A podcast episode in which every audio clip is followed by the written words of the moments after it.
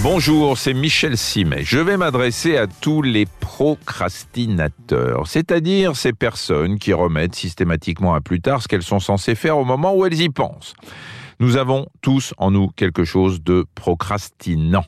Vous savez, ces petites voix intérieures qui vous dit allez, te prends pas la tête, pour les corvées, tu verras demain. Et c'est comme ça qu'on en arrive à être pris de court, à remplir sa feuille d'impôt avec retard ou à se retrouver le frigo vide un dimanche soir. Ça influe sur notre vie personnelle, mais aussi sur notre vie professionnelle. Et avec les nouvelles technologies qui ont envahi notre quotidien, les choses vont de mal en pis parce qu'on préfère toujours consulter ses mails ou vérifier ce qui se passe sur les réseaux sociaux plutôt que de faire ce qu'on a à faire. Euh, vous vous reconnaissez peut-être dans cette description, il vous arrive sans doute de pester contre vous-même. Euh, cependant, j'ai une bonne nouvelle, tout n'est pas négatif dans la procrastination.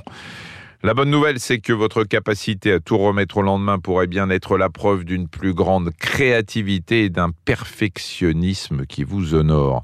C'est ce qui ressort d'une expérience réalisée par le département psycho de l'Université de Pennsylvanie.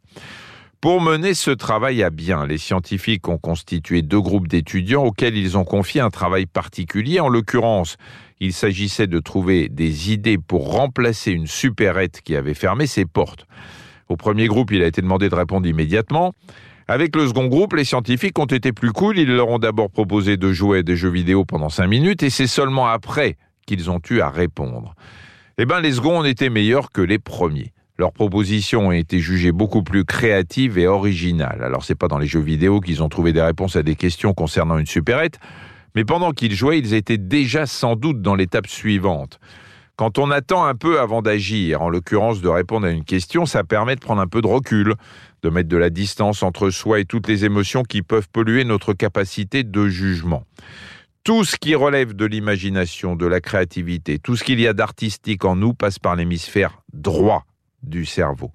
Il a besoin d'un peu de temps pour s'activer. Il est là l'avantage des procrastinateurs. Mais bien sûr, procrastiner n'a pas que des avantages, hein, parce qu'on se met dans des situations d'urgence et de stress qui ne conviennent pas à tout le monde quand il faut produire quelque chose. Mais le fait de procrastiner doit vous conduire, si vous êtes concerné, à vous poser certaines questions. Je prends le cas d'un étudiant qui a du mal à se mettre à ses révisions. Hein. Ça peut être le signe d'une erreur d'orientation, il étudie quelque chose mais il veut faire un autre métier. Procrastiner, dans ce cas-là, doit être interprété comme un indice.